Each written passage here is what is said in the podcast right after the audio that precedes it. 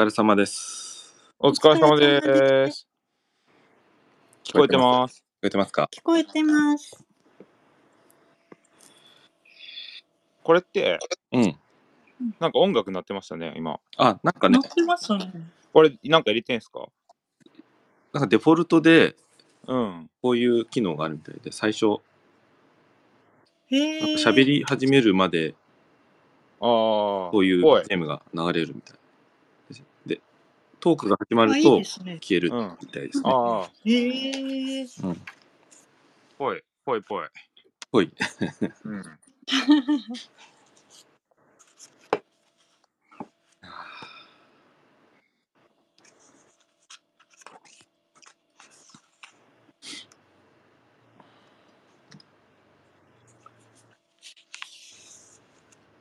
初めて？久しぶりに。久しん？初めてその音音楽のやつつけたんですか？いや、前からあったけど、多分ね、うん。機能しなかったって感えっじ。と、八田くんか星川さんが、なんか喋り始めて、それが切れる、切れてたのかもしれない。ああ。それかマイクをオンにしたりとかすると、うん。うんうん。その音が消えてスタート、トークがスタートとか、かもしれない。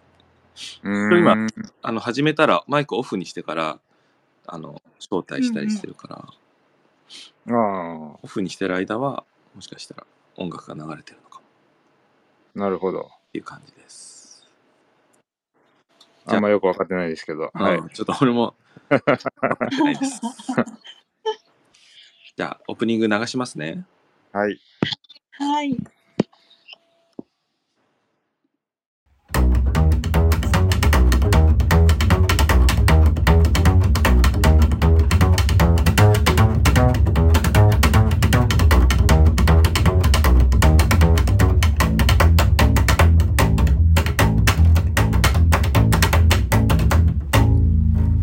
シーデポラジオ。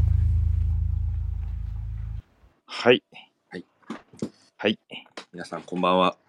こんばんは。えっ、と、僕は C デポの代表をしており、画家をしております。金丸裕二と言います。今日はよろしくお願いします。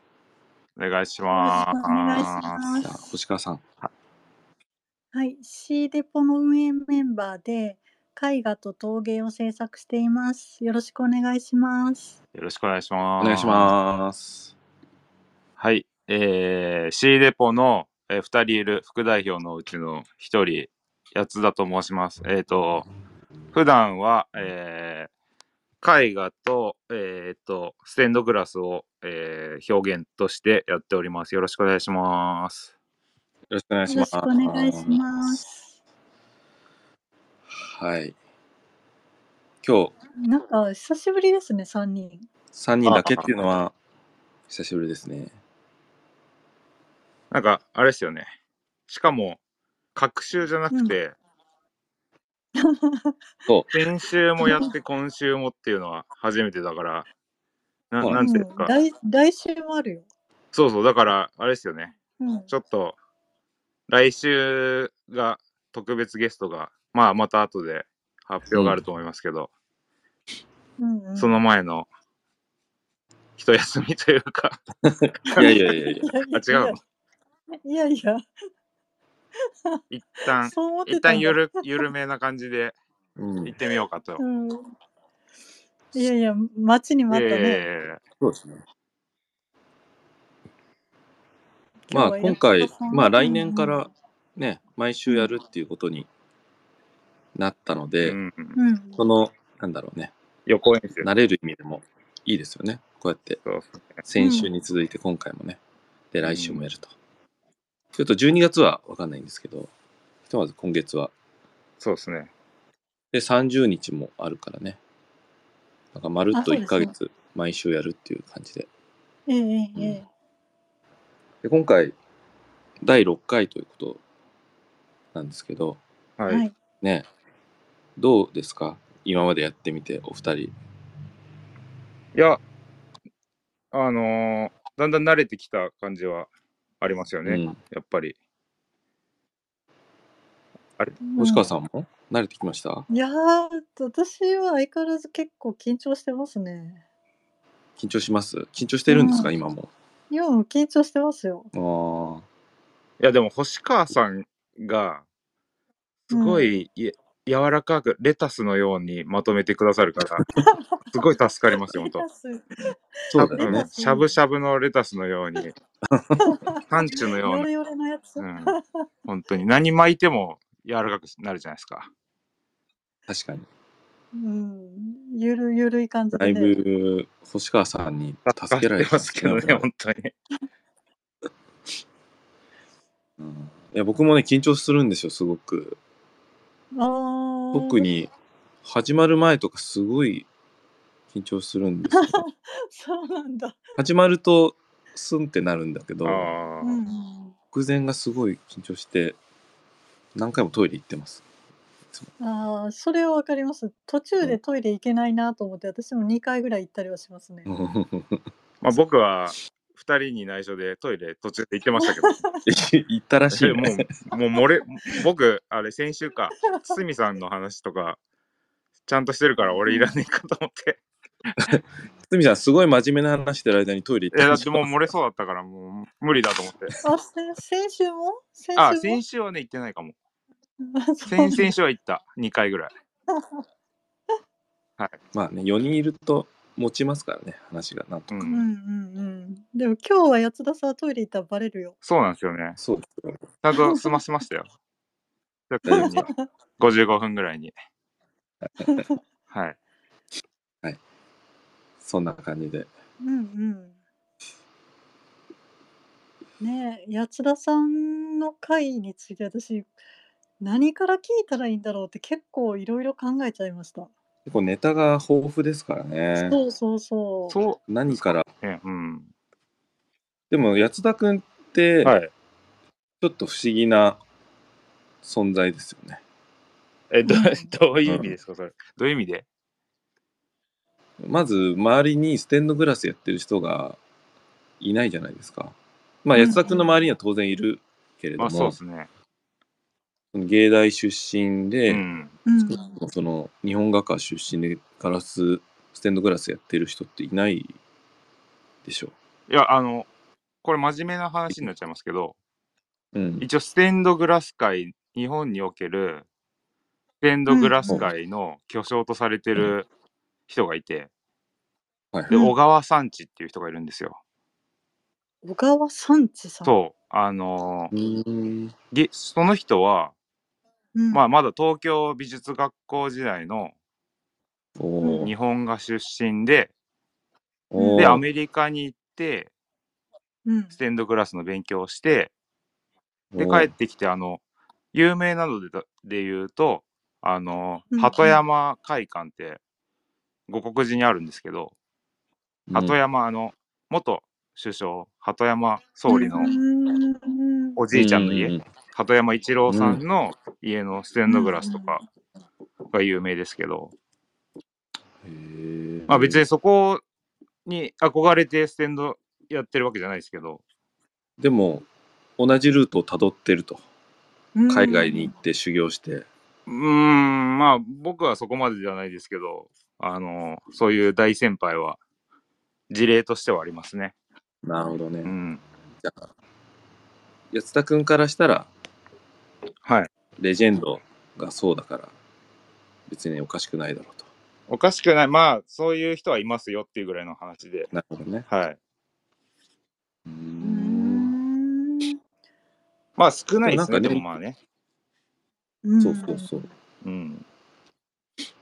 お父様がステンドグラス作家なんですか？そうなんですよ。うちの、まあだから言ってしまうと、うちの両親がステンドグラス。あ両親そうなんですよ。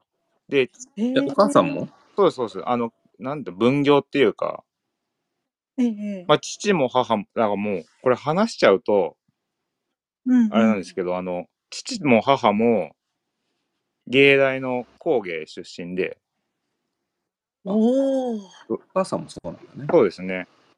で、二人で、は、まあ、主に母が絵を描いて、うんで、父が形にするっていう感じでやってますね。ずっと。もう4、うん、30年、40年。うん、ぐらい。だから、そのご両親がステンドグラス作家でっていうところを聞いて、うん。ね、なるほどっていうのはもちろんあるんですけど、うん。結構、そのステンドグラスの修行をするために海外に行くとかあるじゃないですか。行ったっていう経歴があって、はいで経歴としてはいつも見慣れてるというか、うん。行ってき行ってきたんだっていう話は聞くんだけど、でもこ言葉で言うとさらっと聞き流しちゃうんだけど、はい。実際本人はすごい決意を持って行ったわけでしょ？それが、これ、うんこれあんま話さない方がいいのかもしれないですけど、うん。めちゃくちゃ軽いノリといえば軽いノリで、い そうなの？や、そもそもは、まあもう本当そもそもは、親がやってることは、なんかい真似みたいでやりたくないっていう、しうん、なんていうんだろう、思春、中二病じゃないですけど、いやいや、反面教師としてね。反面教師とか別に親がやってることがうん。あのひどいとかそもちろんそうは思ってなくて。ただなんかどうせやるなら親と違うことをやりたいっていうそうだよね。風にうんまあうん高校生ぐらいの時は思ってて。うん。う。んでもなんていうんですかね。絵は好きだったんで。うん。で親が2人とも芸大なので。うん。でまあ芸大目指すかって感じで軽いノリで。それはいつぐらいから？いやもう高校1年2年ぐらいですかね。あこれは多分普通に勉強してても、うんなんだろう、受かん、受かんないというか、なんだろう、得意なことでなんか、大学行けるんだったらいいなっていうので、で、まあ、親が二人芸大なので、うんうんだから親が行けんだったら俺も行けるっしょ、みたいなノリっていうんですか？すごいね。まあまあ、身近にいるかいるとねそう。そう。だからもう、実際、中高生の時は、絵は上手だったの？や、そうですね、好きで、まあ、うん。それこそ小学生ぐらいの時から、絵を描いたら、周りに褒められるっていうんですか？ああ。上手だねって言って、うん。で、それ、やっぱ子供ってちやほやされたり、喜親大人が喜んでくれたり、友達が喜んでくれることって嬉しいじゃないですか。多分みんなそれ、うん。そういうの、誰みんなあると思うんですけど、多くはね。まあもうほんとそれで、うん。ただなんかあの、すごい記憶に残ってるんですけど、うん。うんあの、うちの母が、ええ。えあの、手放しで褒めてくれないタイプで、で、まあ父はそうでもないんですけど、うんうん。確か小学校2年生ぐらいの時かな。なんかあの、その当時流行ってたなんか漫画、なんだろうな、ビックリマンかなんかのアニメやってて、うんやってましたね。と多分それを書いて、うんううん。ん、で、母親、すごい一生懸命書いて、うん。まあ書いてて、模写、模写っていうか、うん、して、で、うまく書けたと思って、うん。母に見せたんですよね。ええそしたら、母に、な褒めてくれるもんだと思って見せたら、あの、デッサン狂ってるよって言われたんですよね。で、あの小学生ながら小2とかでデッサンっていう言葉がよくわかんないけど雰囲気的に褒めてくれてないなっていうのは察してでもう もうこれはダメだと思ってその足で、おばあちゃんが隣に住んでたんですけど おばあちゃんの家に行っておばあちゃんに見せて、でおばあちゃんはもう何でも褒めてくれるんでうん「上手ね」って言われてうん。だからもう基本絵はおばあちゃん家で描いてた覚えがありますね。掘ってくれるからね。そう。あで全部貼ってくれてー書いたよ。ええだからおばあちゃんち一時期なんかあのお札だらけの家みたいになってましたね僕の家。これはちょっとまずいぞっていう子供心に思うぐらい貼ってくれてて。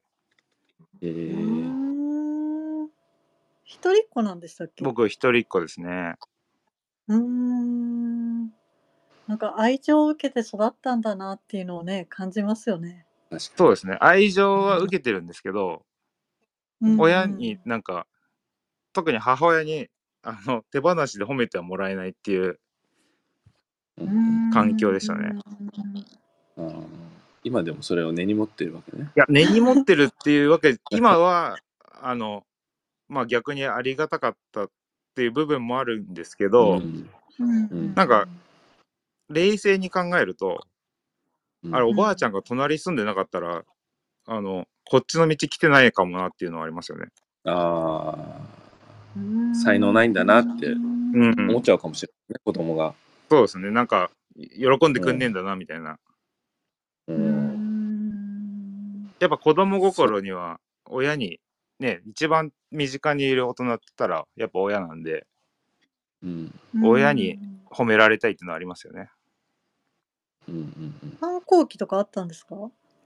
反抗期、だからまあ、うーん、どうなんですかね。なんか周りが言うような、多分反抗期はなくて、うん。で、な、なんでかっていうと、うんうん。中、中学生になって、結構周りがヤンキーになっちゃって、え。ーそれまで普通だった奴らが。で、そいつらがやたらに親に突っかかったり、あの先生にすごい突っかかったりしてんのを見て、うんうんなんかそれがすごい嫌だなと思って、あなんかそんな言い方なくないみたいな、なんか、おあの別に心配して親が言ってくれてんのに、だうんうんからなんかタイミングは、そのなんていうんだろう、そういう反抗期のタイミングを逃したみたいなところありましたよね。えーうん多分。うん。なんかさ、うん。安田くんの不思不思議ポイントとしてもう一個ある 思うのが、はい。あの自覚があるかわからないけど、はい。安田くんってこわ表じゃないですか。ああ、じ、うん。自覚ないといえばないし、あるといえばあるって感じですかね、それ。うん。あの、何も、ね安田くんの性格とか、今までのね、行いとか、ない状態で、遠くから、うん。おーいって手を振って安田くんがやってきたら、はい。うんうんちょっと怖い。サングラスとかしてるじゃない、たまに。いやだって眩しいんだから、しましょうそれサンアロハシャツにサングラスして、いっぱいいますよ、そんな人。ちょっとこう単発でさ、いっぱい。スカジャンとか着たりとかして、。そうですね。別に、ヤンキー ちょっとダボっとしてるわけじゃないですけどね。だそういうその、はいビジュアル的ななんだろうつ突っ張った感じのビジュアルああ、はい。がうん。ありつつも、でもこうやって交流しているとうん。すごく優しいし誰よりも優しいぐ人らい懐っこいし、う。うんんすごく誠実で、そのなんかねギャップが、はい安田君を魅力的に見せてるような気がするんですよね。あ、もうなんか、答え合わせみたいになってます、それ。そうだ自覚あんのかなと思って。え、何わざと怖い、怖いだろうって格好してるって話ですか？うん、なんかどう自分でこう意識してんのかなと。いや、もう、好きだからですよ。そういうスカジャンとかが。単純に。うんうんうん。まあだから、言ってしまったら、ヤンキーの、あの、言動とかは全然魅力的ではないですけど、あ共感はできないと。あうん、共感というか、なんでそんな言い方するのかなみたいなぐらいで感じですけど、あの、うんファッションとか、はいカルチャーはかっこいいなと思いますね、なんか。あクローズとかが好きだったみたいな。あー、でもヤンキー漫画ってことですよね。うんうん。ヤン、うーん、ろくでなしとかは読んでましたけど、読んでたけど別に、そこに、あ別に感化されることはなくて、うんうん。もう僕、あれですね、ジャンプで言うと、うん。ジャングルの王者ターちゃんってわかります？いやー、ちょっとわかんないな。あったんですよ。ちょっとね、ちょっとだけエロいんですけど、うんうん。ターちゃんと、あれです、もう、ガタロウ先生。漫画、漫画太郎漫画太郎先生うん。にシンパシーというか、そうなの？いや、ほんとそうですよ。すげえと思って読んでましたね。これはすごいものを俺は見ていると思いながら、当時から。へえ。まあ、あとあれですね。セイントセイヤですね。ああ、あったねう。ん。うん。なんかね、我々世代はね、うんうんうん。憧れますよ。だ別にヤンキーの漫画は別に、クローズとか、あの、まあ読んだことありますけど、そこまでハマった感じじゃないですかね。うん。うんいや、でも私、シールバ入った時に、うん。いや、怖い人なのかなとは思ってましたよ。怖いっていうのはどういう意味ですか？外見で、ね、外見がで、まず、外見が、外見で、まあちょっと、こう、あの、まあ、金丸さんのお言葉を借りると、ちょっとこわもて風じゃないですか。うん。うんプラス、あの、これは、まあ、八田さんにね、許可も得て、はいはい。八田さん自身が広めたいと思ってる文化のはいはい。話なんですけど、はい私がなんか八田さんと喋ってたら、はい。覚え誰か覚えてないんだけど、シーデポメンバーの誰かが来て、うん。この人、背中に入れ墨入ってる怖いお兄ちゃんだから 気をつけないといけないよって言われたんですよ。誰だそれね、あれですよ。多分誤解を生むんですけど、うんうん、別に竜とか骸骨とかが入ってるわけじゃないですよ。すっ何がもうめちゃくちゃ、ゾウさんとかです。ゾウさんと、ゾウさんとウサギさんと、コウモリさんポップなとみたいな。だか感じなんだ。らなんかど、ワクワク動物ランドみたいな感じです。本当いや、私だから、それ聞いてからずっとさ、和彫りを想像してたからさ、ああ。あの、のぼり、のぼり竜みいたいなやいやいややつがさ、あれはね、かっこいいですけどね、自分は似合わないなと思って。いやいや、似合うよ。いや、似合う、似合う。背負えない。うん。ちょっと、あれは。重い、重いかもね。重い。そういう人生になってしまいそうーん。そういう人が寄ってくるだろうしね。う。まあ見せ、見せて歩いてるわけじゃないですけどね。うん。でもなんかいつ、いつ入れたんですか？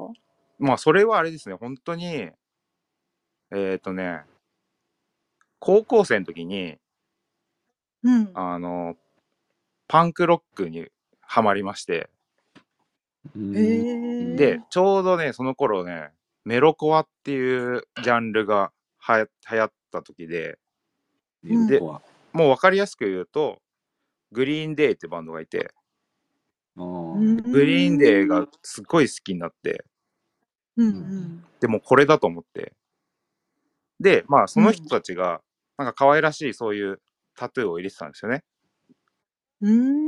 で、それから急になんかもう、それまで全然興味なかったんですけど、うんうん。もう絶対二十歳になったら入れようと思って。あ、二十歳から入れ始めたんだ。うーんとね、最初はね、だからそうは言っても、あの、自分の、おなんだろう、お仕送りしてもらったお金で入れるわけにはいかないと思って、謎の義理がたい感じですけど、うんうんあの、ディズニーシーの作るバイトしてたんで、うんそれの給料で、あの、アメ横の タトゥー屋さんに行って、だから、そうん、20か21かそのくらいですね。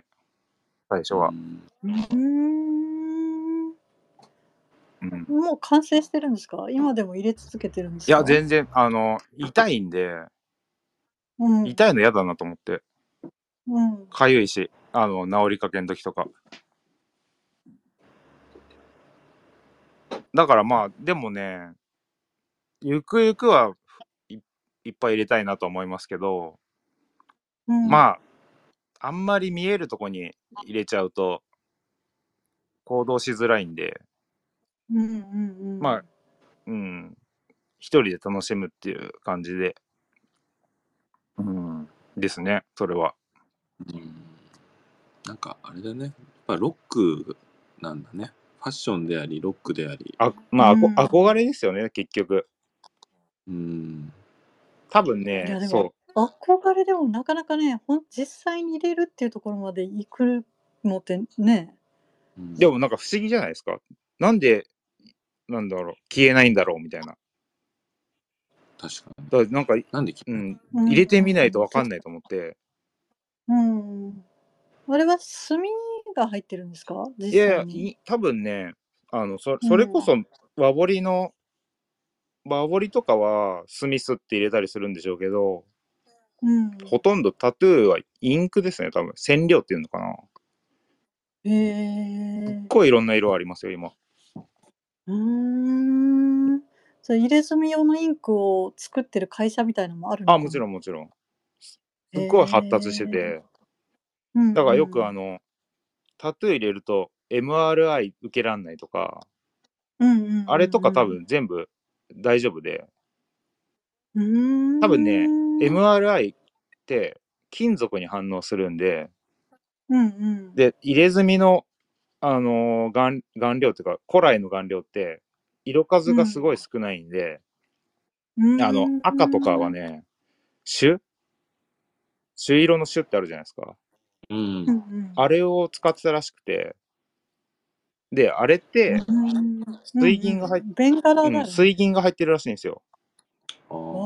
だ多分、それでダメっていう、多分、都市伝説みたいなもんだと思うんですけど、うーん。でもわかんない。あの、だ、うん、抜けらんないパターンもあんのかもしれないですけど、図案は自分で描いていってるんですか？あ、そうです。基本的に自分で絵を描いて、かわかわいらしい絵を描いて、で、その、まあ一番最初だけ、あの、うん。全然そういう知り合いいなかったんで、うんうん、上野のアメ横の中に歩いてたら発見したタトゥー屋さんでやってもらいましたけど、うん。うーん今は全然、いろんな人間関係がありそうですよね。音楽関係とかその入れ墨関係とかステンドグラス関係日本画関係ってなんかうん、幅広いですよね。うん、まあそうかもしれないですね。まあ確かに。いあそう。音楽はどういう経緯で音楽やってんの？や、音楽はもううん趣味ですね、完全に。それは高校生ぐらいから始めた趣味ってこと？高校生の時から、まあ遊びでやってたんですけど、ちゃんとバンドをやるっていう感じじゃなくて、うん。うんうんで、あの、まあだから、なんて言うんだろうな、時を戻せるなら、バンドを組みますね、絶対、高校生の時に。あの初めて聞く人はわからないと思うんだけど安田君がやってる音楽っていうのはうん何なんだっけ、あ、でもね、バンドでやってんのは、オールディーズですよ。エルビス・プレスリーとか、そういう感じ。うん楽楽器うん。楽器とかジャンルっていうのはどういう感じなんだっけ？ジャンル、うん。ジャズにいや、ジャズではないですね。あのジ、ャズではないまあ、ロック。だから、オオールディーズロックっていうんですか？うんじゃああれ楽器ははい。なんだっけ？僕はね、コントラバスやってます。コントラバス大きいやつだよね大きいですね。うん。あの我々の C デポラジオのオープニングも、うん。うんオープニングとエンディングもそのコントラバスであそうですね。演奏してくださってるわけですよね。はい。もう、言われた次の日に早速。早かったですよね。あれは何？即興なの？あだからちょっとフレーズ弾いて、あなんかうん C デポっぽいのはこれかなっていうのをボロンポロン弾いて、だから割とすぐできましたけどね。すぐできたっていう ほど立派な音楽じゃないけど。いやいやなんかねあの癖になるねあれ。そうそうそうそう。何回も再生してじわじわしまったの私この間。うん、あ高そうな楽器ですよねコントラバス。あれいつ買ったんですか？あれは、えっ、とね、僕お茶火でバイトしてて、大学の時。でだから、だから、うん、学生の、大学の3年生の時とかかな？に、あの、お茶の水をバイトで行って、で、帰りに、あちょっとはや楽器屋さんそう、早上がりして、で、うん。お茶火のね、昔、斜め向かいに黒沢バイオリンがあって、へえ。で、そこに吸い込まれるように、はい、入ってしまって、う。んで、弾いてみる？っつって、もうめちゃくちゃ暇そうだったんで、いろいろ弾かしてもらって、うんうんで、値段を見たら、あ、意外と買える値段だと思って、うーん。でもうその足でどの値段なの？ん？えっ、とね。僕のやつは、えっ、とね、15万ぐらいかな。あ、そんなもんで買えるんですか？頑張っうん。てお金貯めればそう、買える、だから上を見たらキリがないですけど、うんう。うんん。で、下もね、下もちょっとあるんですよ。5万円ぐらいから意外とあったりして。でも5万のやつはさすがにやばいですね。あの、多分木が全然若い木使ってるから安いのは。はいはいだからしなっちゃうんですよね、後々。あいつ弾けるようになってたんですか？いや、それ言ったら今でも弾けてないって言いたくなりますね。でもあのやっぱり家庭の環境でクラシックとかを小さい時から聴いてたとかお母さんとバイオリン演奏するとかやっぱそういう背景みたいなのがあったんですか？それが、あ、実はあって、えーうん。うちの父は、あのー過去の記憶をたどると、うん。フルート吹いてて、へえ。おあの、あの夕方ぐらいになると。あのマッチョな合体で、父親、え、マッチョじゃないですよ、うちの父親。もうなんか細マッチョな、なんかこうあーがっちりしてるイメージがあるけどマッ。チうーん、年取ってね、細くなっちゃってね、なんか、かわいそうな感じですよ。それはね。うん、そう。で、だから、まあ、で、父は、モーツァルト大好きで、で、まあ、あとビートルズも好きで、うんうんうんうんまあ、だそういう意味で言ったら、割と、そうですね、環境ありますね、そういう音楽は。うんうんね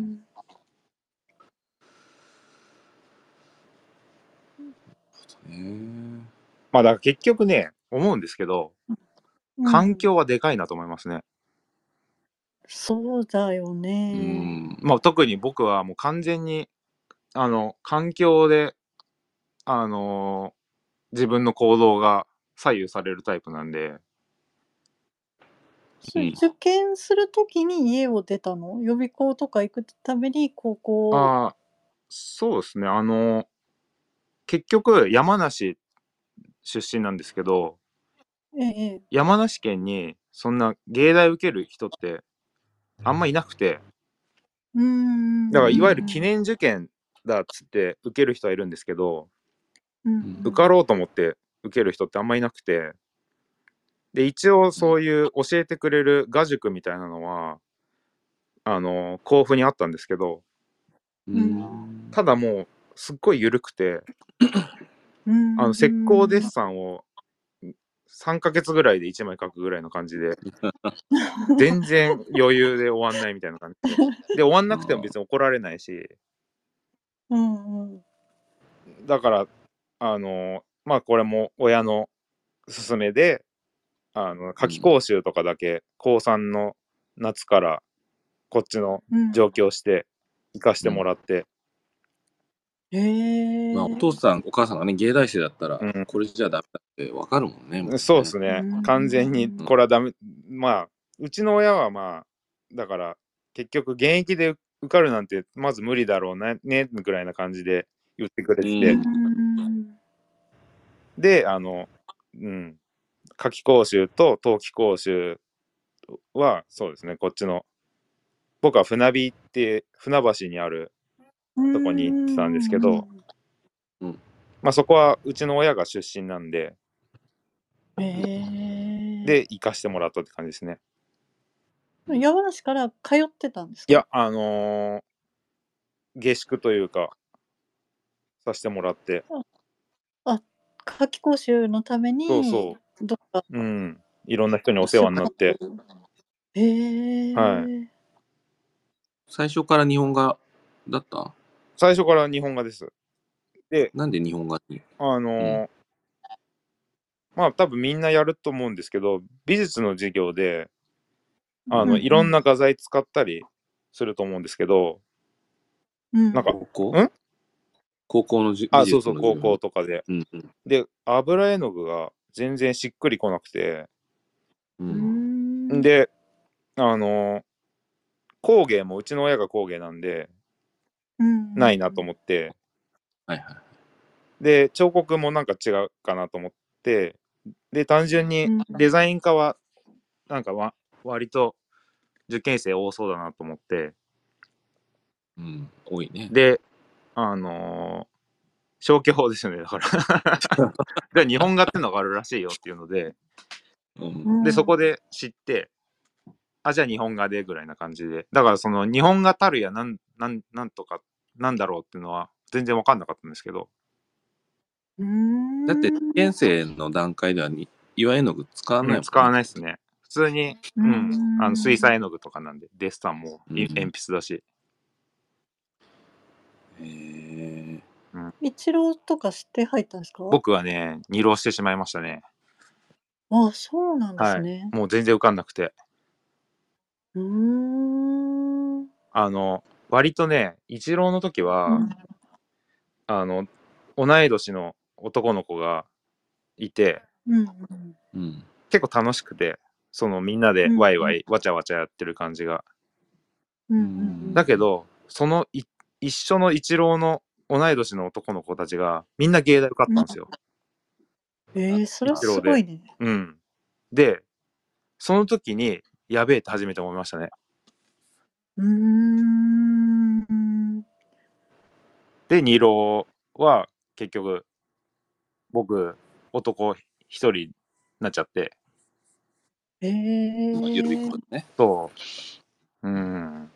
それでちゃんとやったって感じですかね。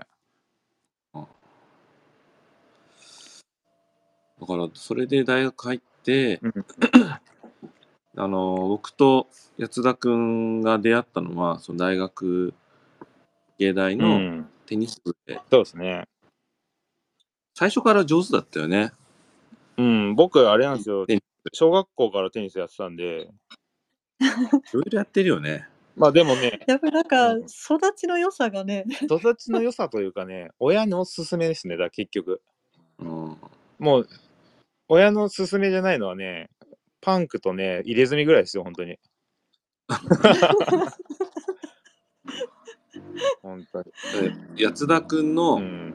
テニスのプレースタイルが。すごい荒々しくて、うんここから見てね、こう叩きつけるようにこう、フォアハンドを打つんですよ。まあトップスピンっていうね。そうそう、スピンかけてうん叩きつけてめっちゃ速いフォアハンド打っパて、ワー系なんだ。結構パワー系で、で、鋭いコースついて、うんなんかこ嫌な感じう、だ、ゴリ押しで勝つような感じ。あ、でもね、嫌なコースにはあんま打たないかもしれないです。そんなに。あ正面で勝負していくんだ。あ、そうそうう。そう。あの、コンクラブみたいな感じ。バックハンドはうんあ。んまりですよね。そんなに強力ではないけど、あ、そう、苦手だからね。特にフォアでこう、バシバシこうん。でああ、打ち込んでくんだね。う、うん、だから荒々しいから、その、外見とすごいこう、マッチしてるんだけど、か、片やでも絵を描かせるとすごい繊細なね。絵描いてあったよね。その、い今よりも、なんだろう、当時はうん。岩絵の具使って、うん。なんだ、ね、猫描いてたな。そうですね。猫とか。うんまあ、いまだに書いてますけどね、猫。うん。でももっと、今よりもっと、なんかこう、お穏やかな絵というか、うーん。描いてたイメージ。そうですね。意識的にそういうのを書いてたわけじゃないんですけど、結うん局、それも環境に流されて、なんかあるんですよ。芸大の日本画っぽい絵みたいなのが。多分。うん。あるだう。うん。そういう感じです。僕も。多分。陰天、陰天みたいな。まあ、そうですね。あの、わ割と写実で、うんうんうん。こう、光と影をちょっとぼかしてみたいな感じで。うーん。うん。いや初めて私が八田さんのあの今描いてる犬の絵とか見た時うん。びっくりしましたもんねやっぱり。こう八田さんの雰囲気と絵の雰囲気がうん。やっぱりちょっとねゆあのちょっと違う感じがしたからああーこの繊細な感じでこのグレートーンをこうぴったり合わせていく感じとかあこういう人なんだっていう意外性みたいなだから八田さんに関してはもういろんな意外性でねそうそう、意外性ですよ。うんでもね、それ、うん、は恥ずかしいっすね。なんか、テニスのね、フォアハンド見てくれてる時のがいいな。荒荒々々しいでよ見ろ。行きたいけど、じうん行きたいんだけど、行けない。うん行けないっていう。いや繊細な人だなっていうのはね端々でやっぱり感じますよね。そうそう。根っこはね、繊細なんだと思うんだよね。でもね、それバレてないと思ってね、生きてたんですよ。俺は、慣れてますよ。バレ、なんかバレると恥ずかしいやつですね、それ。うん絵って怖いですね、だから。落ち込むこととかあるんですか？あありますよ、もちろん。大体落ち込んでますよ。今日も絵がうまくいかなくてね、うん。なんなんでこんなうまくいかないんだろうな、みたいな。うんうんうんううん。ん、とかはまあしょしょしょっちゅうですよ、もまあでも人にね、そういうこう、面見せないやん。見えないね。うん。う。見せてもいいんですか？いや、もちろん別にね、全然、いいですよ全。開で来てくれても我々は受け止めれああまー、ほんとっすね。シーデすポ、よ。うん。ありがシーてえ。は。ありがてえな。まあでも落ち込んでますよ、そりゃ。大体。大体ではないけど。でもなんかか軽やかに乗り越えているように見えるんだよね。うん。そういう困難があっても、さっきのその海、えっと、フランスだっけ？フランスはに授業しに行ったっていう、普通だったらもう一大、ね、覚悟を持って人生かけてうん。海外にもう行くわけじゃないですか。あ、だからち、それも、そう、そう受け止めてもらえてるんだったら、それでいいかなと思うんですけど、言ってしまうと、うん。まあ、芸大って、入るの難しいですけど、うん。出るのすごい簡単なんで、で、あっという間に4年間が終わってしまって、うん。で、まあ挫折っちゃ挫挫折ですけど、僕一応大学院も受けたんですよ。うんうんうん。あでも、大学院受かんなくて、あ、はいはいうん。あ、行こうとしてたんだね。うん、行こうと、まあ今から考えると、すごい良くない、軽はずみな感じで、だからその、面接とかも、うんうん。あの、なんで大学院行きたいのって先生に面接された時に、うん。これはなんか、そういうのは、あの、嘘ない方がいいと思って、いや、もうちょっと遊びたいんですよね、みたいな、ふうに言ったんですよね。なんか4年 って早くないですか？みたいな。だからあと2年は遊びたいなと思ってって言ったら、正直だな、お前は、つって受かんのかなと思ったら、まあ別に面接で落ちたとは思ってないですけど、絵もあんま良くなかったんで、その時。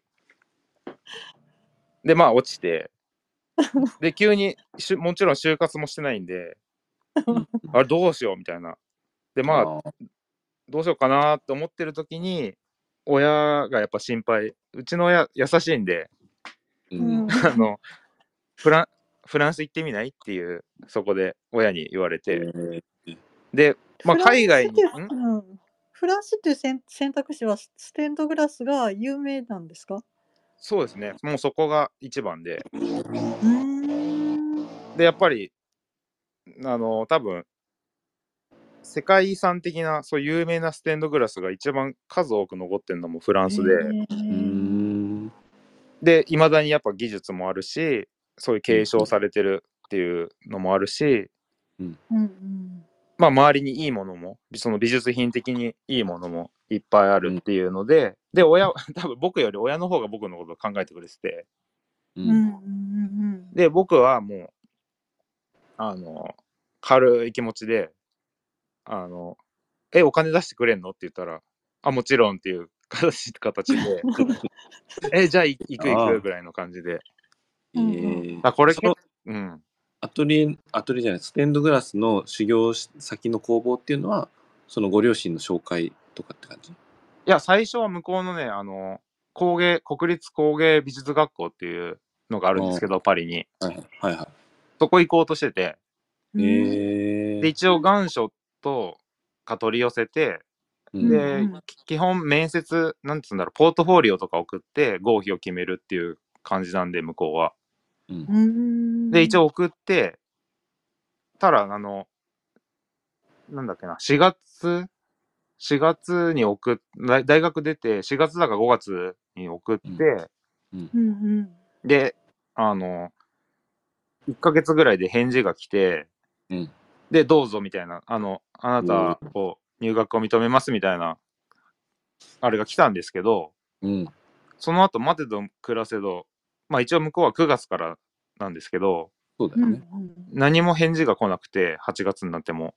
その後、なんかこ返事っていうのは何どういう返事なの？う、ん例えばだから、いつからこうですよとか、そういう案内来るのかなと思って待ってたんだけど、何にも来なくて、でもこれはもう行っちゃった方がいいんじゃない？みたいな感じになって、うんうんで、9月ななる前に航空券だけ予約して、うん。で、行ってからどうにかするかぐらいな感じで、うんいろいろ、その下宿とか。うん。で、航空券だけ取ったら、あの、取ったね、1週間後ぐらいに、うん向こうからまた手紙が来て、うんうん。で、あの、やっぱりあの、あの、ダメですみたいな。ええ。えーで、な、なんかね、まあ、英語で書いてあったんですけど、うん。なんか、今は、その国の政策で、自国のフランス人うん。を優先したいですみたいなかこことが書いてあって、うんうん。で、違う科なら空いてますみたいなことが書いてあったんですよ。で、別に違う科だったら行かなくていいしぐらいな感じじゃないですか。うん、絵画とかやったらね、また、そう、ね、なんだっけな、なんかね、木でね、木を、木で絵を描く科は空いてますよみたいな感じで書いてあって、どういうこと？木組みみたいな、木組み絵みたいなう。ん。ええで、別に、あ、そういうのもあるんだ。うん工芸系なんですね。うん、あ、そう、工芸学校なんで、いろんなのが多分あって、うんうんうんで、まあ、ステンドグラスやんないんだったら、うちの親もお金出せないなみたいなのになるじゃないですか。うんうんまあね。うんで、どでも航空券取っちゃったし、とりあえずフランスは行ってみるかと思って、うんうんで、その時にインターネット調べてたら、そこの学校を出た、国立工芸学校を卒業した、あの先生が、あの僕のその後の先生なんですけど、うんフランスで活動されてるっていうのを知って、うんで、じゃあせっかくならそこを見学させてもらおうと思って、うん、で、あのー向こうに1ヶ月ぐらいフランス一人旅みたいなのをする過程で、その先生のところ訪ねてって、で、なんかその留学プログラムっていうのをその先生がやってて、自分のところの工房で。入れてたんだ。そうそうそう。で日、本人だよね、先生って。そうなんですよ。日本の人で。で、まあ奥さんはフランスの方だったんですけど、まあもう亡くなっちゃってて、で、実際訪ねてって、うん。ですごい、その先生の、うん、あの、作品も向こうで見せていただいて、ううんん。それもすごい良くて、だからこれはここだなと思って、それでうん次の年からじゃあ、あの、お世話になりますって形で、あの、向こうも、あの、ぜひどうぞって言ってくださったんで、そう、だから結構タイミングですね。この時点ではステンドグラスのこううん技術、基礎みたいなのもうできる状態だったんですか？いや、もう一切できなくて、へえ。あのーまあ、が、いもう本当にガラスまっすぐ切るのも切れないっていう感じで、ゼロからね。うん。だから親の手伝いはちょこちょこしてたんですけど、ガラス切ったりとかはしてなくて、あの、テープ巻きとかそういうなんか雑用みたいなのはうん、ちっちゃい頃やってたんですけど、うんうんうんうん。だから全然ゼロからですね、あそこは。でもなんか作作る工程とかどういうなんだ仕事なのかっていうのはうん。知ってるわけだもんね目にしてきたから。うん、目にして、うんそうですね。でもねやっぱね、うん、ちゃんと見てなかったですね、結局。そうなんだうん。そのご両親ははい芸大のガラス学科の出身とかなんですか、いや、全然、あの、工芸家のうん、彫金かな、二人とも。あの、うん指輪とか、そういうの作るような。そこからなぜガラスステンドグラスになったんですか？なんかね、そ今はでもあんのかわかんないですけど、集中講義で、テンドグラスっていうなんか課題、課題というか選べたらしくて、で、母親が、あの、それを履修してて、で、なんかかその、最初は横浜住んでたんですけど、僕が生まれてから何年かして、田舎に引っ越して、うん。で、なんかその指輪とかだけじゃなくて、なんか違うことやりたいねっていうので、その母親が履修したステンドグラスを、もう結構独学に結構近いような感じだったと思うんですけど、うん。始めて、うんうん。で、まあもう今そっちが本業になっちゃってるって感じですかね。ううんうんん。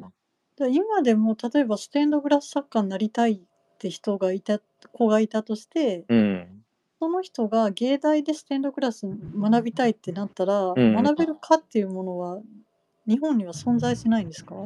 いあのね、一応、あのーガラス科とはまた違って、油絵科の大学院で、うんうんうん。壁画とステンドグラスっていうのがあるみたいで、そうなんだ。ただだから専属の先生っていうのは多分いなくて、うーん。あのーうん、多分、なんていうんですか、客員教授みたいな感じで、ステンド作家さんがたまに教えに来てくれるみたいな。なんかね、イメージないもんね、芸大にステンドって。ないですね。うん。ガラスカーだってできたのそんな昔からああ、そうですね。20年ぐらい前でしたっけね。多分ちょうどでできたばっかりだったもんね、我々がいた時。うん。そのフフランスのうん。修行時代っていうのはどういう生活だったの、あのーどうだったっけな？なんかね、うん、最、どうだったっけな？あんま覚えてないですけど、最初は、まあ、10時ぐらいから、あのーその工房に行って、うんうん。基礎的なこと、なんかガラスカットとかやって、うん。で、午後は4時とか5時までやって、うん。で、そこからなんか、あの、先生たちとお酒飲んだりとか、庭で。言葉はフランス語はあ。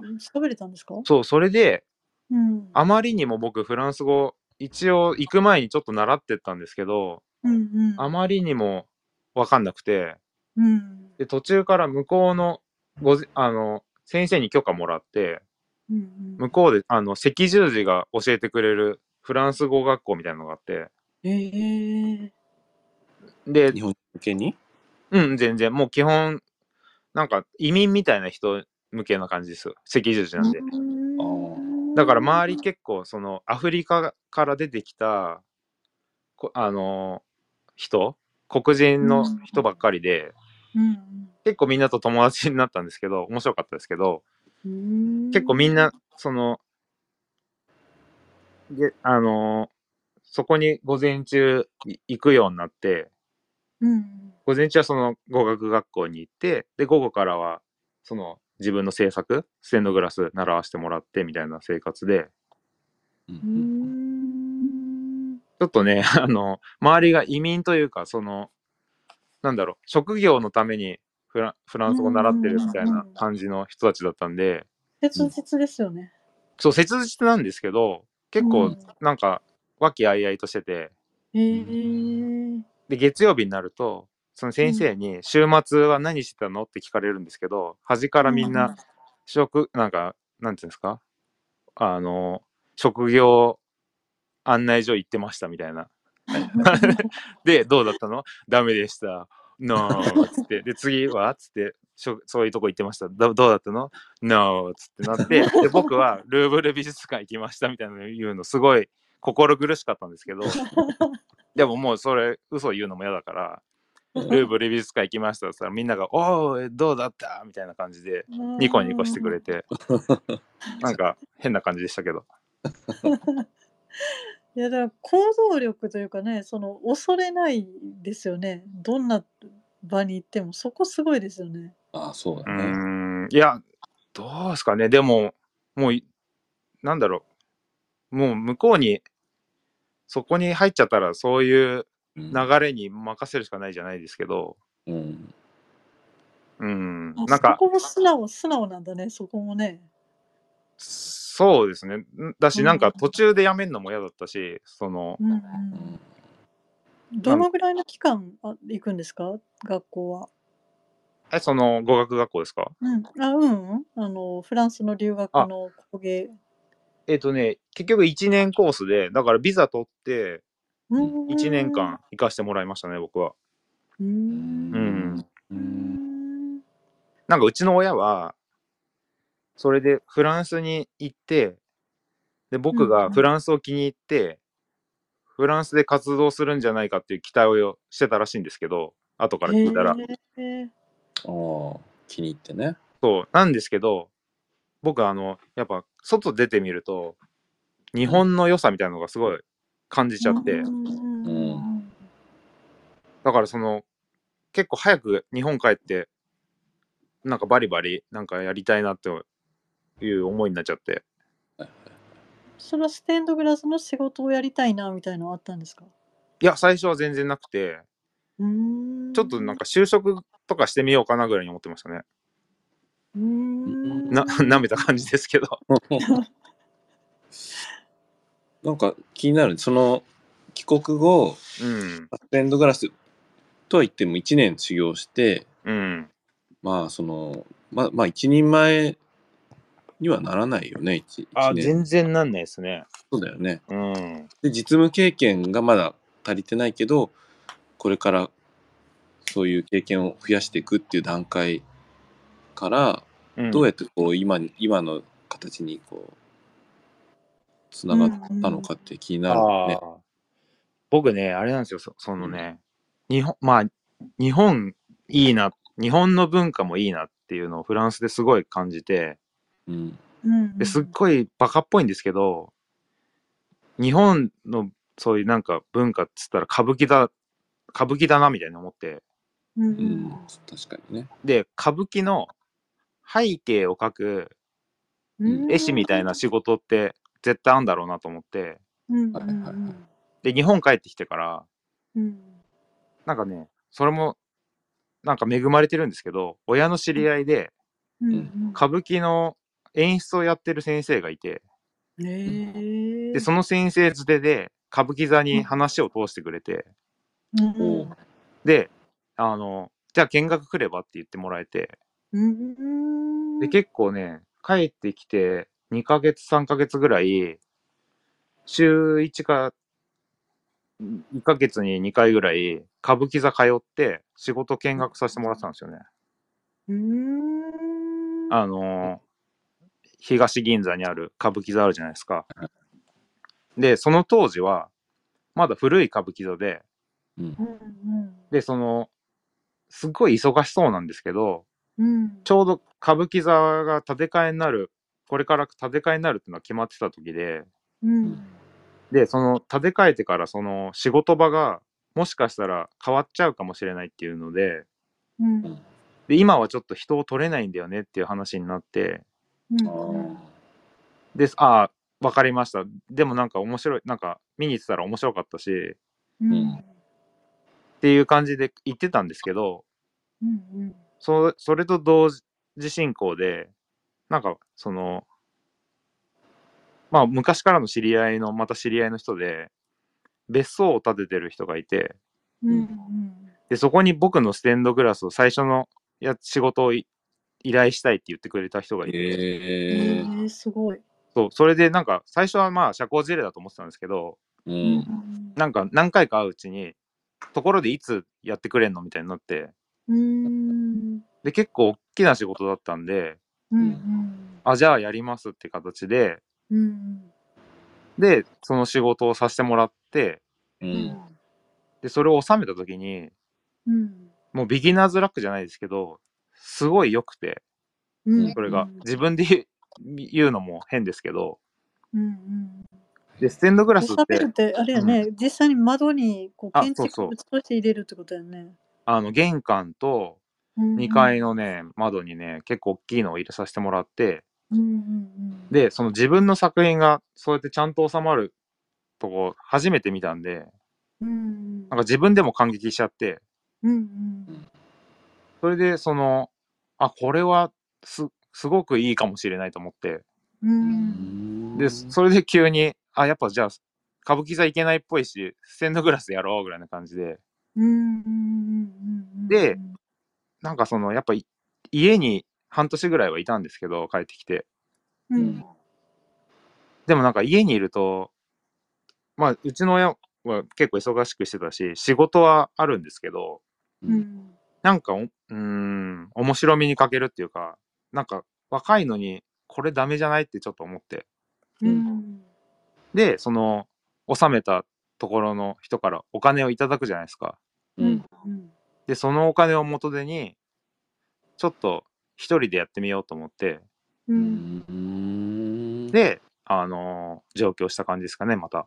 えうー、んそれがまあターニングポイントだったんだね。うんまあそうですね。ありがたいですよね。それもね、八田さんのお人柄に触れて、この人に仕事を頼みたいってね、そうそうそうそう。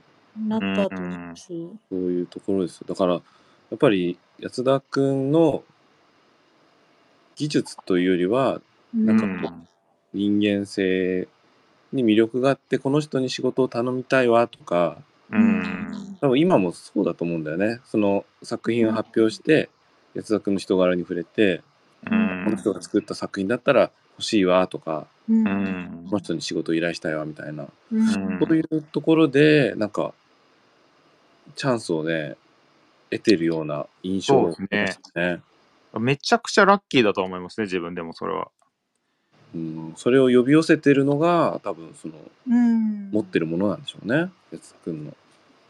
でまあ、あり、うん、ありがたいですね。見見せないけど、ものすごい努力もしてるじゃないですか。うん、ああ、今ね、うん。こんなに絵を描くようになると思ってなかったですね。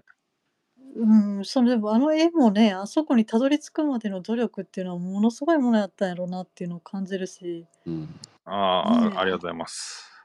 そう言ってすもらえて。ごいです、すごいですね、本当尊敬するなって いやいやいや、本当はね、もっとね、うわーってやりたいんですけどね。だからもう、性格が出ちゃうんですよね、それは。あ、繊細さが出ちゃあ、う。そうそう。絶対な方ちちまちま書くのがす 結局好きなんじゃんみたいになっちゃう。どっちかっていう、どっちか一本でっていうよりは、同時で両方のステンドグラスも絵画もやっていくみたいな。うん。でもそもそもはそんなこと思ってなくて、うん。もう紙に絵を描くことはないだろうなってちょっと思ってたんですよ。うーん。で、ガラスも絵付け技法っていうのがあるんで、まあガラスに描くっていうふうに思ってたんですけど、うんまあある時、その、同じ学校の一個上のその一郎で一緒だった泉くんっていうのがいるんですけど、うーん。日本画家で今大活躍の泉くんから電話がかかってきて、うん。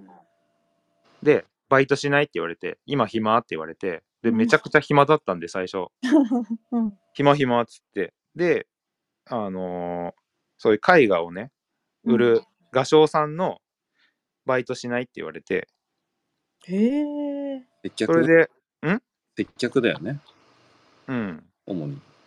そうあー接客っていうかね、基本的には絵を運んだりするはいはいはい。そっち仕事みたいな、うん、箱出したりとか。うんうんうん。で、そのバイトを、あのーデパートの、そういう海外地みたいな、そういう、あるじゃないですか、催事が。うんうんうんそれでバイトして、で、そこからその画商さんと仲良くなって、うん。うん。で、結構飲みに連れてってもらったりとかしてて、うん別にそういう仕事とか抜きで。うんうん。で、僕もなんか楽しいんで、あの、一緒に、僕蕎麦打って一緒に食べたりとかしてたんですけど、うんなんかその絵は発表しないの？みたいに何回か誘ってもらって、うん。で、最初は、いや、絵は多分やんないですぐらいな感じで、ちょっと断っちゃってたんですけど、うんうん。まあでも、なん、うん、何回かな、2、3回誘っ、やっぱやんないみたいなのを誘ってもらった時に、うん。社交辞令で言ってくれてんじゃないんだなと思って、うんうんなんかせっかく言ってくれてるのになんか、これはチャン、なんかある意味チャンスなのかもしれないなと思って、うん。うんじゃあ絵も描きますって形で、で、また絵を描き出した感じですね、そこから。うんそれ何歳ぐらいの時なんですか？それは、何年前かな ?10 年ぐらい前ですかね。今から10年前なの34とか、33とか。へえんあじゃあそこまでは割とずっとステンドグラス一本でみたいな。そうですね。ステンドを、まあ、稼ぎはあんまないけど、ステンドやってましたね。うんね、懐かしいですよね。だから、その、ね、画商さんは僕の取引から、うん。展示会場でなんか安田君が接客してて、うん。うん。お客さんに話しかけて、なんかその自分の絵じゃないですよ。安安田君が、うんその取扱作家の他の人の絵のうん。進めてて、うん結構ね、売ってたんだよね。まあ、たまたまだと思いますけど、うんなんか話してたら買ってくれる人とか結構いて、あそこで、うんだから、お前気に入ったってとこだよね。せうん君面白いから買ってあげるよみたいな感じで、うん結構売ったりしてたから、だからそういう、持ってるんだよね。きっとそういう人を引きつけるうんものをね。うん。あ、でも人の絵をね、褒めるのは得意だと思いますよ、僕。うん。うんなんか好きだし、人の絵見んの。うん詳しいしね。分かってる。詳しいですね、普普通よりは。うんうんなんかそういう、うん、なんだろうね。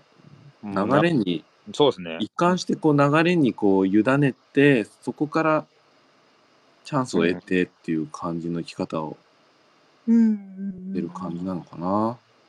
うん。いや、本当そうですね。なんか自分でなんか強烈な判断をして生きてきてるとは全然思えないですね。だからある意味柔軟に、その時々の出会いとか、うん。幸運もあるだろうし、うん。もちろん鍛錬とかこう耐えないといけないタイミングもあったと思うんだけど、うんいうこう目の前に通通り過ぎそうになったチャンスをこうその時々でこう掴んでるっていうかうんうん。逃さずにいるっていうかねまあちょっと本人はもっとその高みを目指してるとは思うんだけど、うん、まあそうですね。やってたら、うん、それはありますよね。うん。でもなんかそういう、縁縁みたいなのめちゃくちゃ大切にしますよね。うん、まあそうですね。本当に、うてかなんかね、恵まれてんなと思いますよ。本当に、縁は。うん、いやでもそれはねやっぱり安田さんだからね巡ってくる縁なんだろうなっていうのは感じるし。うん、どう、まあどうですかね。まあありがたいですけど。う。うんんねまあだからそれこそ C デポも、あのーまだその時は絵描いてなくて、絵っていうのは紙にはね、うん最初は。あの、金丸さんから急に電話かかってきて、うんで、多分 C デポもいろんな人いるじゃないですか。いろんなうん表現をする人が。で、ガラスが多分その時少なかったんですよね。今よりは。うんそうっていうかステンドグラスやってるっていうのは知ってたからう。うんんでもっと C デポにいろんな人うん。をこう仲間にしたいって思った時にステンドグラスやつたくんやってるよなと思って声かけたんですよね、うんうん。うん、日本画日本画をそのままやってたら多分声かけなかったと思うけどうん。ステンドグラスやっててしかもそのテニス部で先輩後輩の、ね、関係でうん。よくさせてもらってたからその、ね、仲間に入ってほしいなと思ってうん。連絡したんですよね。だからなんか結構、あ、なんか嬉しかったですけどね、その時。C デポの活動はもちろん知ってたんで、うんうんうんなんかキラキラ見えてましたよね、それは。うんうんただなんか自分から入れてくださいよ、金丸さんって言えない自分もいて、えーうんまあねなんかみんなすごいなっていう、なんかみんな、なんかちゃんとしてるじゃないですか、作品。C デポ。ちゃんと、なんかレベルが高いっていうか、うん、みんな優秀ですよね。だからなんか、ああ、なんか自分、もうここに混ざれないなーみたいな、なんかちょっとね、思ってた時期ありましたね。ちょっとえあの、スパイラルとか見に行かせてもらって。ー、はいはいはい。うん。だからうれ嬉しかったですね、そうやってあー声かけてもらった次は。うん。でね、ちゃんとその、やっぱりこういうグループの活動って、うん。スタンスがこう見えるじゃないですか、その作家作家によって、うん。割とこうドライにこう作品を出して、その、まあ、いいい悪いではないんですけど作品を出すことにこだわる人とか、うん。あとはその最後までその裏方を手伝ってくれる人とかうん。いろんなタイプがいるんだけど安田君はもう切りがたいからうん。それは知ってたんだけどね、その結構やっぱ付き合ってくれるんですね最後まで。うん。大変その、あうん、最後の最後まで。うんあ、うん。みんな帰っちゃっ時にはた。時には朝まで。そういう時にやっぱり安田君が残っ最後までいてくれるとやっぱりこう支えになるしありがたい。ああ、ありがとうございます。まあでも、自分が必要ないだろうなって時は帰りますけどね。うんまあそこはねうんケースバイケースなんでしょうけどうん。でも安田さん帰ってるの見たことないよね。あ、そうですか？基本帰ん最後までああ、ねそうそのですね。なんか、うん。飲み会とかもねそうですね。なんか、金丸さんの、なんか、濡れた、なんか、捨てられた犬のような目を見ると、あの、一人しないで的なことは言わないけど、あ、なんか、大変そうだなっていう顔を見ちゃうと、うん帰りづらーみたいな。でその 金丸さん安田さんの関係で言うとなんかこう初めて入った時にすごい体育会系やなって思いましたけどね。あ C デポって体育会系やなって思って。テニうんテニス部乗りですよね、でもそうかね。結そう局。そうそうそうそそうう。ねそうだねうん。いやそんなもこととこですかね。いやなんかでもーうん今回の私の収穫は私は結構安田さんをうん。あのいい意味で不思議な人やなって思ってたんですけどそれを金丸さんも思ってたんやなっていうのがちょっと嬉しかったですね。ああ私だけかなって思ってたんですけどうんえ、ど、わかんない。でも不思議かな。やっぱねとちょっと独特な感じはあるよねそのなんていうのかないい意味でね。いい意味でうん 悪い意味言言わないでと思う。いやだからもうその一人の人がこんなに多面性をも持てることもすごいしその一個一個を極めてんのもすごいし、いやいやいやいや、うん上には上がいますよ。本当に。みんなも。うん。でそれが全てねこう魅力につながっているというか、うんだからそうそう。だからた安田君そう最初に言ったみたいに安田君こわもてで第一印象多分ねそんな良くないんですよ。嘘。その話すまでのはマジっすか？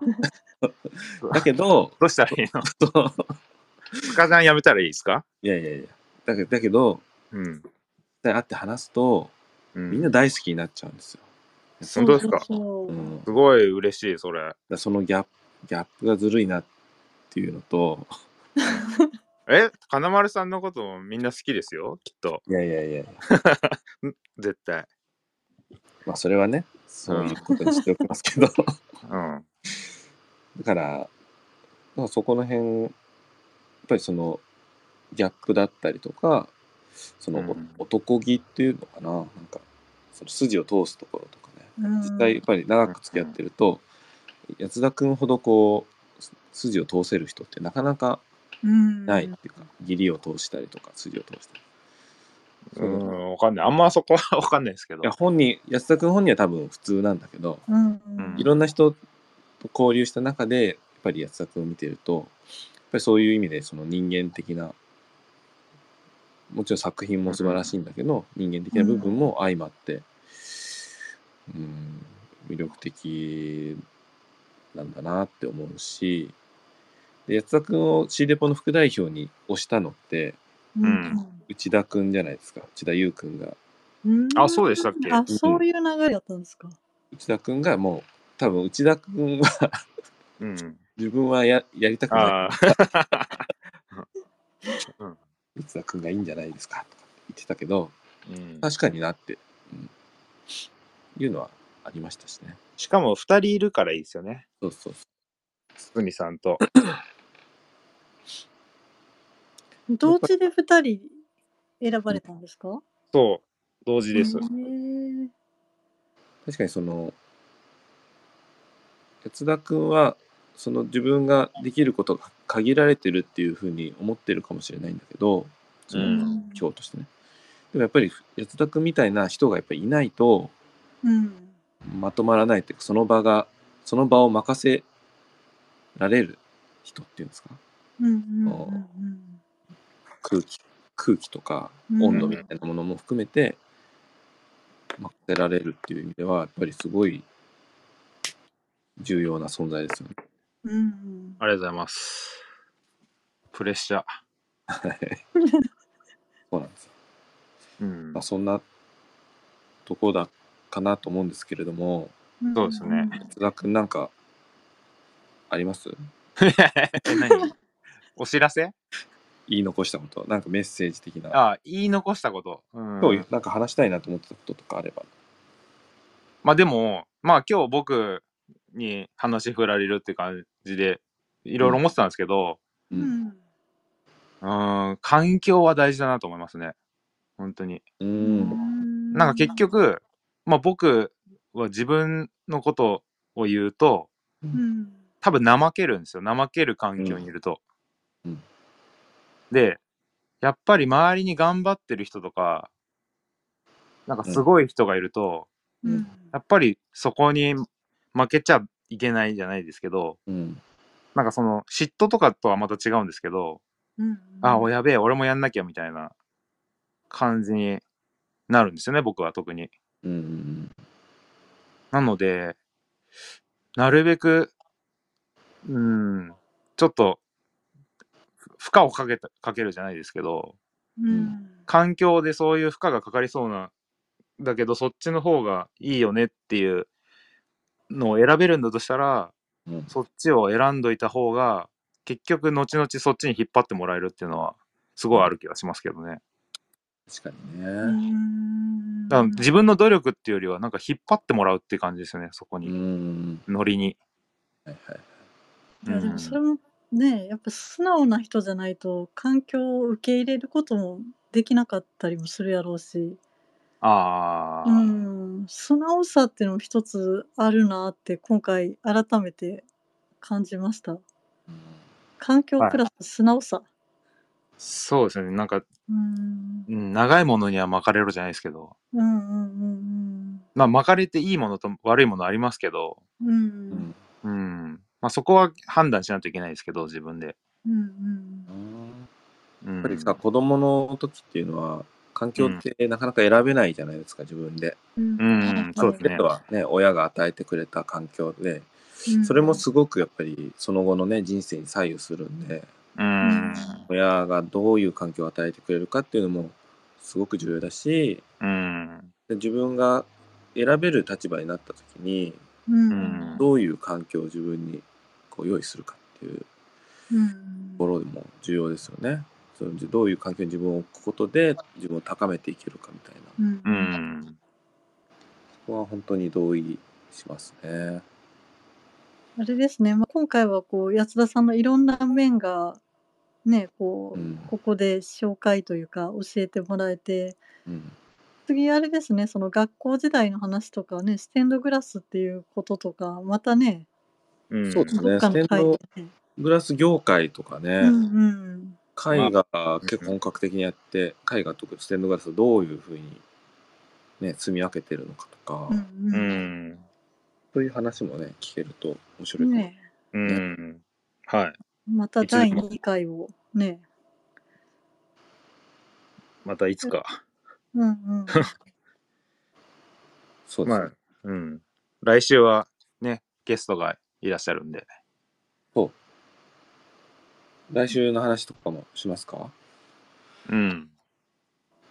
石デポラジオ、まあ、今も、今のところは、まあ、我々を、の、なんだろう、人柄だったりとか、どういうメンバーがいるのかとか、シデポの活動を身近に感じてもらおうみたいな方向で続けているし、まあ、今後もそういう方方針には変わりないんですけど、うん。やっぱりね、いろいろ、そのメンバー以外にもね、素敵なアーティストさんいらっしゃるんで、うん。我々のつながっている、しまあ、知り合いの作家さんとかね、ううんん。そういう人もゲストに呼んでいろいろお話聞けたら、我々にも、ね、メリットがあるし、聞いてくださる方々にとってもね、学びがあったりすると思うんで、でそういう方向もやっていきたいなというところで、うん。来週がその、まあ、第1弾っていう感じで、うと星川さんのねお知り合いなんですよね。あそうですね。同じ大阪うん出身というか、まま、増田さん増田俊也さんなんですけど、うんまあ、今も大阪で活動されうん。大阪に住んで活動されていて。うん、面識はあるんですか？あ八田さんはね一僕は回そう、一回一緒にね。星川さんに誘ってもらってうん。飲ませてもらいましたけど。これね SNS で相互フォローしてるぐらいかな。なんかでも作品は本当に、うん、多分ないあるちょっとわかんない。僕のでもそそのくらいの距離感あーああるくらいそうだったんですか。でもちろん作品はいろんな場所で拝見してるうんし、うんこの SNS でも積極的にね活用されてるんで、なんかこう同じ時代に頑張っている同士っていう感じで勝手に僕は意識してるんですけどうん。ね 同世代ですよね。そうそうでデジタル陶芸家っていうねうん。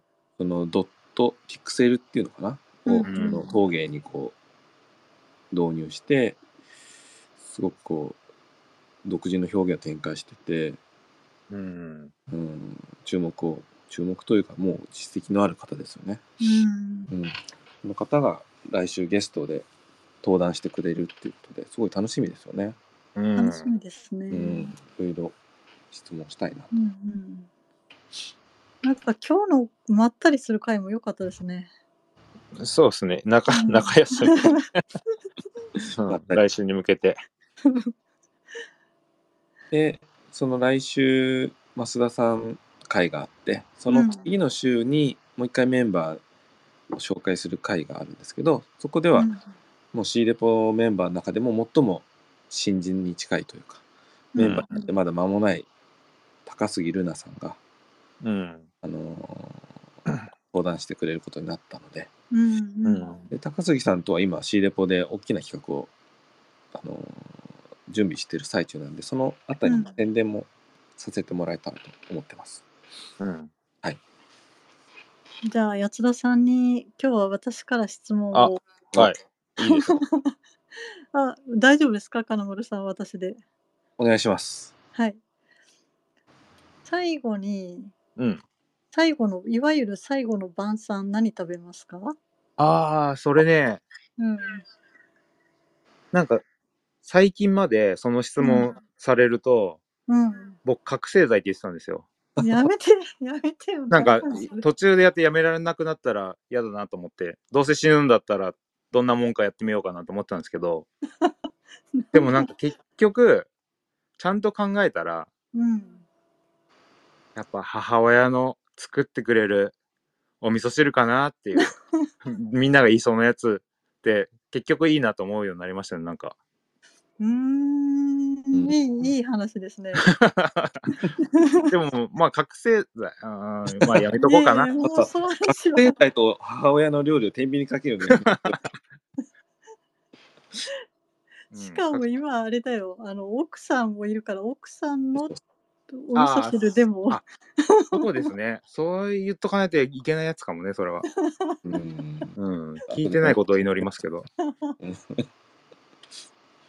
じゃあ奥さんに奥さんの好きなところ一個言って終わりますか。ああ。えっとね、裏表がない。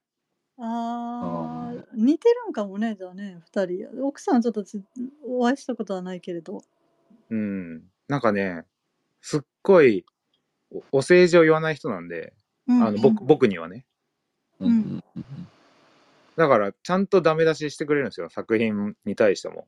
ううん。ですごいそれはね、ありがたいですね。で、すべてにおいてそういう感じなんで、うんうん。うん、そこはすごいありがたいなと思ってますね。うーん。あれ、なんか、ういいい答えすぎ？あ、そうでもない。いやなんかあのいい話とかそれもなんかねお母さんの話からあとつながるといでもそう、そうなっちゃうんですかね、結局。うん子供の頃はね、褒めてくれと思ってましたけどね、マジで。うんうんうんうんうん。えでも大切なんでしょうねそうそういうこう導いてくれる人みたいなのが八田さんにとって。うん。私、なんか、結局、どっかで自分を信用してないとこもあるんで、うーんあんまりいい、うんいい作品素晴らしい素晴らしい言われると不安になる時もありますよね。うんうーんこんなはずないじゃんみたいな。うんうんうん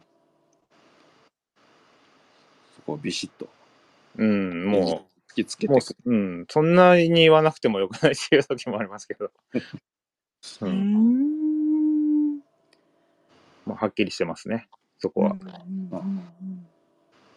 うんなんかあれですね、あのいろいろ分かったようで、また謎も深まりみたいな、あまたじゃあね、八田さん会は重ねていきましょう。いつでも。あの、またネタが尽きてきたら、じゃあ、よろしくお願いします。じゃあ今日はそんなところではい。お開きとはい。はい、なりまして。はい。絵も竹縄ですがはい。じゃあいいですねはい。はい。お願いします。エンディングいきますはい。